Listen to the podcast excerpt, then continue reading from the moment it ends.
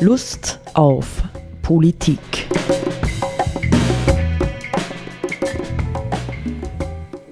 Liebe Hörerinnen und Hörer des Freien Radios Freistadt, Sepp Kiesenhofer und Roland Steidl begrüßen Sie zu einer neuen Sendung Lust auf Politik.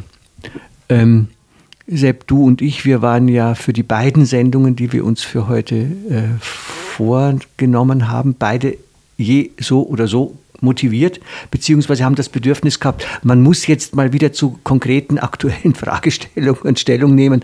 Für mich war es äh, oder ist es das Thema Corona. Wir haben eigentlich lang nichts dazu gemacht, glaube ich jetzt, nicht? Glaube ich schon, ja. Weiß nicht, mehr. Weiß nicht mehr genau. Hm, und heute ist ja doch, wir nehmen auf, ja, diese Sendung am 21. September. Ähm, das Startdatum für neue Verschärfungen in den äh, Bestimmungen, wie wir uns in Corona-Zeiten in Österreich zu verhalten haben. Nicht? Es gibt also neue Einschränkungen. Und das wollte einfach ein bisschen mit Für und Wider mit dir diskutieren. Ja, also, ähm, wo gehen wir da hin? Nicht, wir haben die verschiedensten äh, Bewegungen. Auf der einen Seite die Bewegung, die sagt, wir müssen alles wieder ähm, beschränken und verschärfen. Und auf der anderen Seite gibt es die Rebellen, ich will jetzt nicht sagen, wie du äh, sie vorhin genannt hast, ja, die GTI-Freaks, die sich einfach über alles hinwegsetzen oder die Tuning-Szene in Oberösterreich, die machen einfach, was sie wollen und halten sich an keinerlei Regeln. Und die Frage wäre jetzt für mich in dieser Sendung, wie notwendig oder sinnvoll sind denn tatsächlich solche Einschränkungen? Ja, ja, ein erstes kurzes Statement. Ja, vielleicht soll man noch als, als sozusagen auf, als andere Seite auch mhm. noch eine eine Richtung nennen. Es gibt ja äh, auch Ärzte, Virologen und so weiter, die, ist jetzt einmal global gesagt, die Meinung vertreten, man muss aufpassen, dass man mit den Maßnahmen, mit den Einschränkungen nicht übers Ziel schießt, weil man dadurch möglicherweise zum Beispiel andere Kranke äh, gefährdet genau. oder vielleicht sogar Todesfälle verursacht oder die gesamten Wirtschaftszusammenhänge so beeinträchtigt, dass das auch wiederum sozusagen ein Ausmaß von Armut und Krankheit erzeugt, das eigentlich dann den Schaden, wo der Schaden dann den Nutzen im Grunde überwiegt. Diese, diese Richtung genau. gibt es auch, die ja, und eben dazwischen müssen wir uns durchschlagen, nicht nach Möglichkeit mit Vernunft und nicht irgendwie nur leidenschaftlich oder wütend oder sonst was. Und ich wollte mal einsteigen, nicht? Es gibt so ein paar Quellen, die ich gerne äh, benennen möchte jetzt auch äh, in dieser Sendung. Ich möchte mal einsteigen äh, mit einem Kommentar von Gundula Walterskirchen, der heute, also in der heutigen 21. September Ausgabe der Tageszeitung Die Presse zu lesen ist. Gundula Walterskirchen äh, ist Historikerin und Publizistin und äh, derzeit ist sie Herausgeberin der niederösterreichischen Nachrichten und der burgenländischen Volkszeitung, also eine profilierte ähm, Zeitung, Zeitungsfrau, könnte man sagen. Die schreibt also ähm, mit, unter dem äh, Titel mit Ausrufezeichen, sagen Sie Nein zu Lockdown und Abschaffung von Grundrechten. Ein Appell an den Nationalrat, das neue Epidemiegesetz öffnet behördlicher Willkür Tür und Tor und schießt weit über das Ziel hinaus. Nicht? Und da schreibt sie jetzt, der erste Entwurf zum neuen Epidemiegesetz und Covid-19-Maßnahmengesetz hatte es in sich. Doch der Plan, diesen in der Urlaubszeit ohne Debatte rasch ins Parlament zu bringen, scheiterte. Es hagelte scharfe Kritik. Der Gesundheitsminister versprach, die Bedenken in den Entwurf einzuarbeiten. Nun liegt der überarbeitete Gesetzesantrag vor und soll am Mittwoch, also übermorgen, beschlossen werden. Man hat tatsächlich ein paar Dinge entschärft, etwa das Zettelsammeln durch die Wirte. Doch im Kern ist der Text noch schlimmer als der erste Entwurf. So soll das Gesetz, das fundamentale Bürgerrechte aushebelt, statt bis Ende 2020 nun bis Dezember 2021 in Kraft bleiben. Der Gesundheitsminister kann komplette Ausgangssperren und einen Lockdown verhängen und auch Fahrten mit dem privaten Pkw verbieten. Selbst Hausdurchsuchungen durch Behördenvertreter ohne richterlichen Beschluss und in sensiblen Bereichen wie Arztpraxen oder Rechtsanwaltskanzleien samt Beschlagnahmung von Unterlagen sind dann rechtlich gedeckt. Der Bürger hat kaum eine Möglichkeit, sich dagegen zu wehren. Mal bis dahin, ich kann dann ja noch ein bisschen weiterlesen. Ähm, Was sagen wir dazu? Was sagst du dazu? Naja, ähm, formal ist es ja so, dass in der Erarbeitung, soweit mir bekannt ist, von Gesetzesvorlagen, worum es da jetzt ja geht, ähm, das sind Arbeitsgruppen, die aus verschiedenen Leuten und so weiter zusammengesetzt sind. In dem Fall, in diesem Fall ist es ja so, dass da auch meines Wissens Juristen vom Verfassungsdienst des Bundeskanzleramts äh, involviert sind. Äh, äh, die haben ja aus meiner Sicht, müssten die die Aufgabe haben, darauf zu schauen, dass Gesetzesvorschläge so formuliert sind, dass sie nicht der Verfassung widersprechen. Es ist ja beim ersten Entwurf äh, bekannt geworden, eben, dass ähm, das Spielchen dann so gelaufen ist, dass ähm, eben der, der, Entwurf veröffentlicht wurde unter Mitarbeit des, von Juristen des Verfassungsdienstes im Bundeskanzleramt und dann natürlich in der Luft zerrissen wurde, weil eben verfassungswidrig zum Teil und so weiter. Und der Verfassungsdienst des Bundeskanzleramts hat auch dieselbe Kritik geübt, obwohl er ja in der Erarbeitung mit dabei war. Also das ist ein sehr seltsamer und bemerkenswerter Vorgang, mhm. jetzt mal würde ich mhm. sagen. Inhaltlich würde ich natürlich auch sagen, also das geht es mir so, ähm, die Verfassung muss aufrecht bleiben und die Menschenrechte und Bürgerrechte müssen gewahrt werden. Das ist für mich, für mich persönlich eine rote Linie. Also mhm. es gibt äh, die, diese Pandemie ist kein Grund, um Gesetze zu beschließen, die die Verfassung oder Bürgerrechte zum Teil außer Kraft setzen.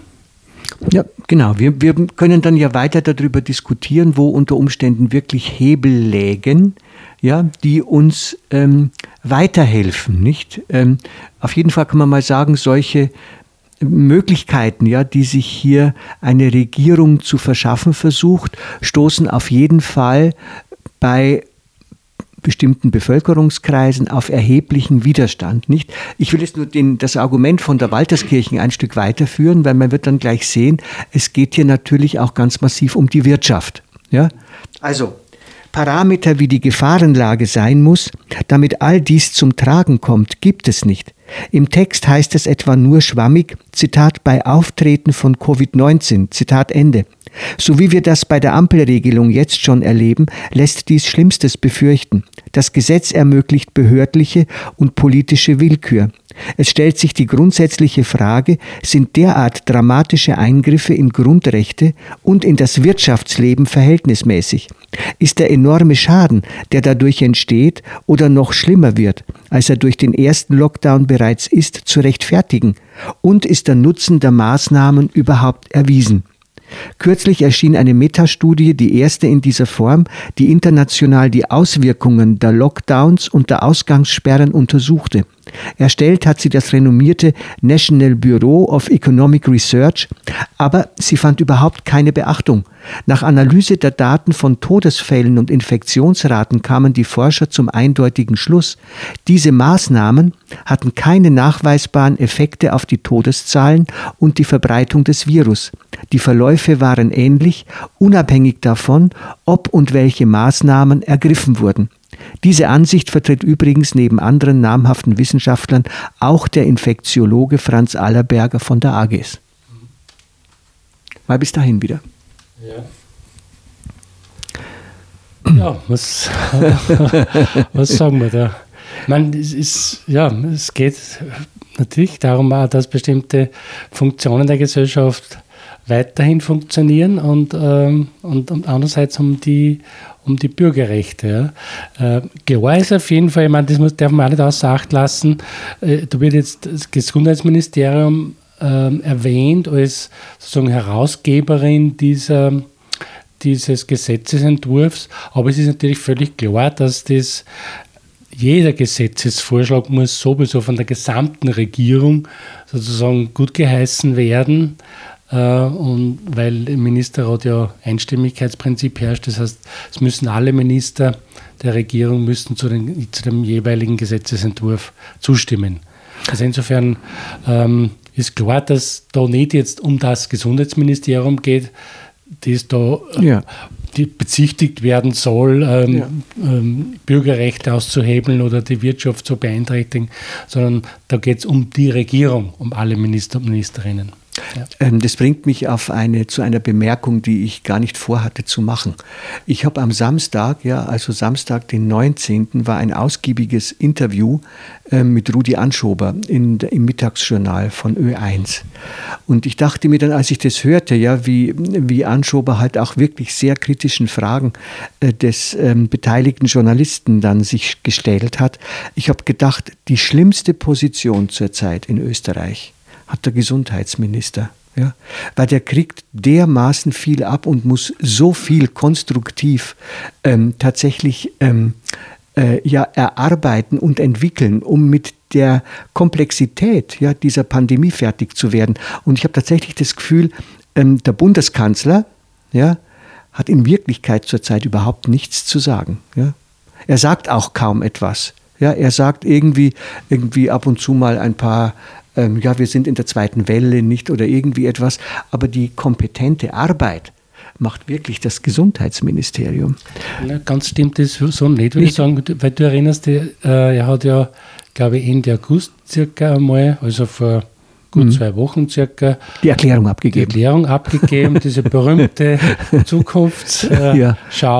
ja. äh, mit dem Licht am Ende des Tunnels und dass halt der nächste Sommer äh, ein ein ganz normaler Sommer werden wird, 2021. Das hat mhm. ja damals, das war glaube ich 27., 28. August war diese mhm. Erklärung mhm. und am Freitag, die eh groß angekündigt wurde und so weiter und die sehr eigentlich durchzogen war von dieser Haltung, ja, es wird besser und im Juli hat er schon mal äh, geäußert, also die gesundheitlichen Folgen von Corona, das haben wir jetzt einmal überstanden. Im August hat er gesagt, er sieht Licht am Ende des Tunnels und äh, müssen wir halt nur schauen, dass wir da den Herbst und den Winter gut überstehen und der Sommer wird dann eh wieder normal sein.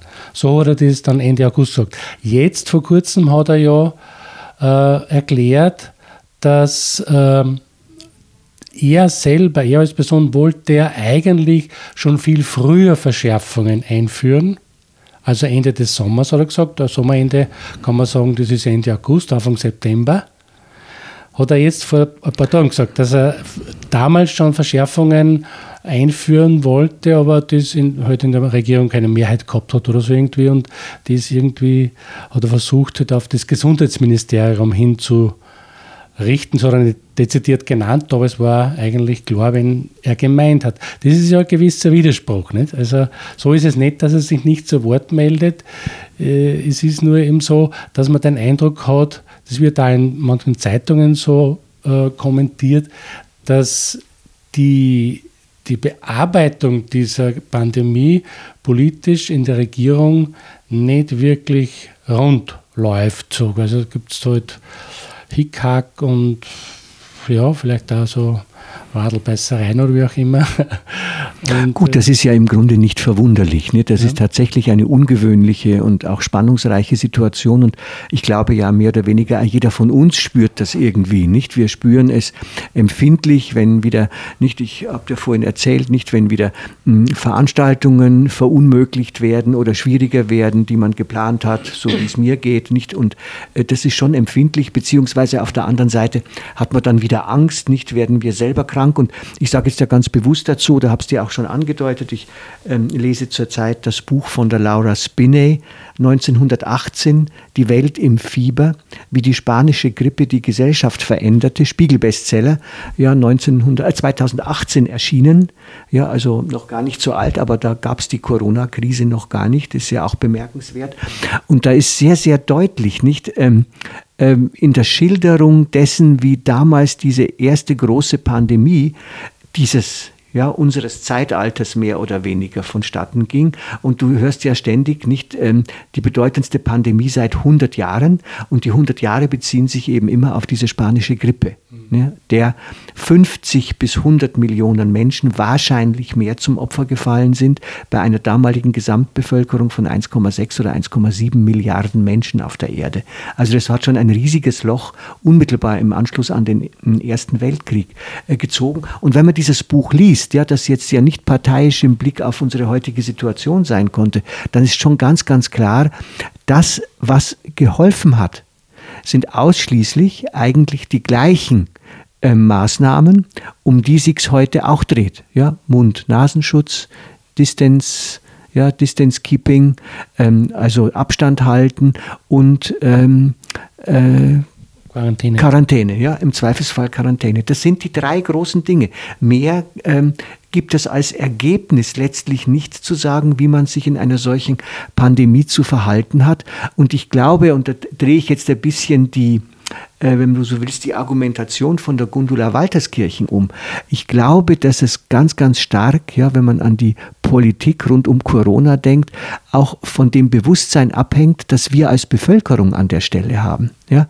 Also ähm, sind wir sozusagen, ich sage es mal überspitzt, Befehlsempfänger der Politik, die sich dann wie kleine Kinder ja, gegen Einschränkungen wehren und sagen, das wollen wir nicht und wir trotzen und fahren trotzdem mit unseren GTIs wie die Wilden durch die Gegend ja, oder so.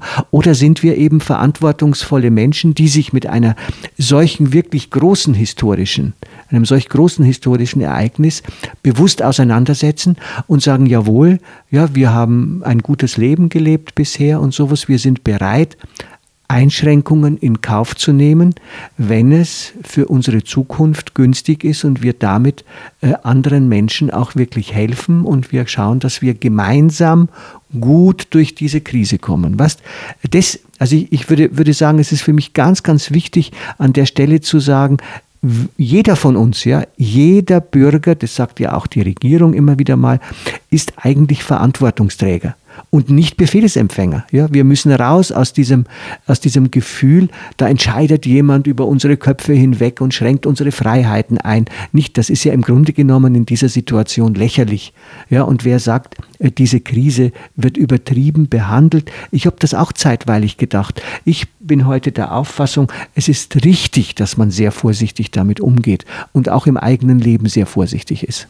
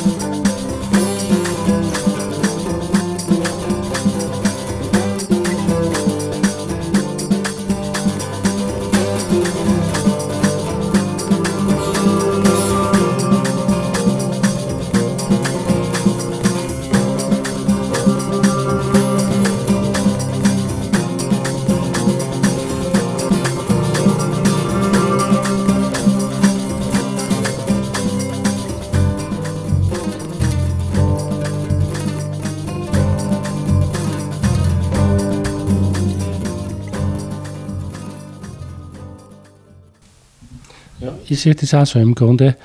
Ähm, und ich glaube eben, dass von von der politischen Handhabung her eben, glaube dass beides notwendig ist. Die, die Politik, die Regierung oder die Behörden müssen sozusagen gesellschaftlich, politisch die Dinge organisieren, ja, dass das stattfinden können, dass bestimmte Dinge nicht gibt oder so oder dass, dass genug Schutzausrüstung da ja, ist und, ja. und, und dass, dass da statt, also die ganze Sache beobachtet wird und so weiter und so fort. Und auf der anderen Seite braucht es natürlich eben eine, eine Gesellschaft, eine Bevölkerung, die eben selbstverantwortlich das Ganze auch lebt. Ja? Genau. Und äh, eben, aber das, das verlangt, wir haben ja dann vorher auch schon geredet, das verlangt eigentlich sowas wie den mündigen, verantwortungsbewussten Bürger genau. Bürgerin. Ja? Die Frage ist, ähm, sind wir das oder gibt es von, von, dem. Verstehen wir uns noch so? Ne? Verstehen ne? wir uns noch oder so? Oder sind wir nicht schon bloße Konsumenten eben geworden? Ja, oder ja? Sind, wir, sind wir, wie weit sind wir von den Medien oder auch von der Politik, Populismus, Stichwort und so weiter, äh, manipuliert hm. ja? und werden eigentlich also mit irgendwelchen Dingen desinformiert oder fehlgeleitet oder benebelt oder wie auch immer. Man spricht immer wieder von politischen Nebelgranaten und so weiter. Also da ist die Frage, was muss von politischer Seite an Kommunikation passieren, dass es, dass die Dinge klar sind, ja? Mhm.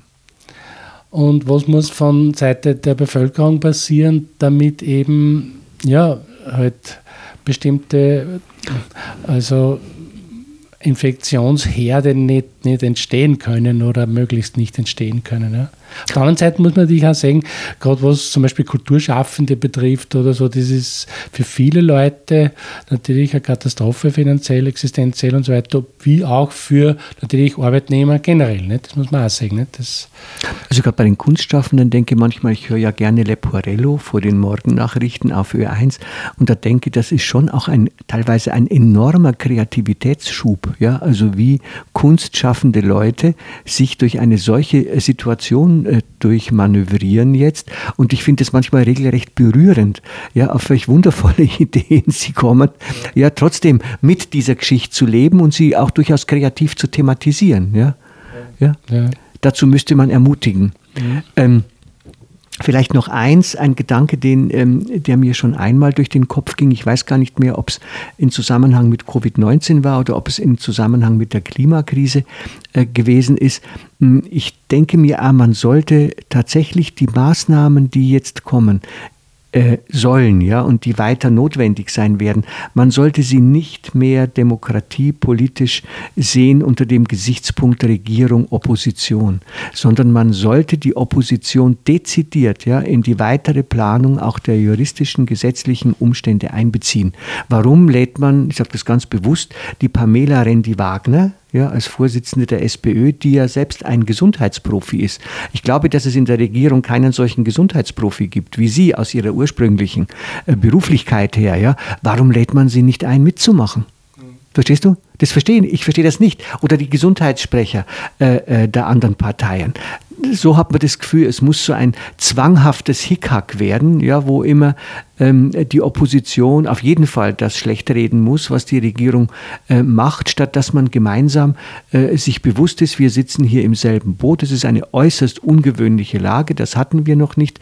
In der Zweiten Republik lösen wir das doch wirklich gemeinsam. Aus meiner Sicht wäre das eine viel gescheitere Variante, als das, äh, wie das äh, nach diesen alten, hergebracht, althergebrachten Gesetzen abläuft. Das glaube ich auch, dass das gut war. Gerade bei so einer Krise ist natürlich die Kooperation aller möglichen Kräfte das Allervernünftigste, weil die Wahrscheinlichkeit, dass dann erfolgreich etwas passiert, am höchsten ist.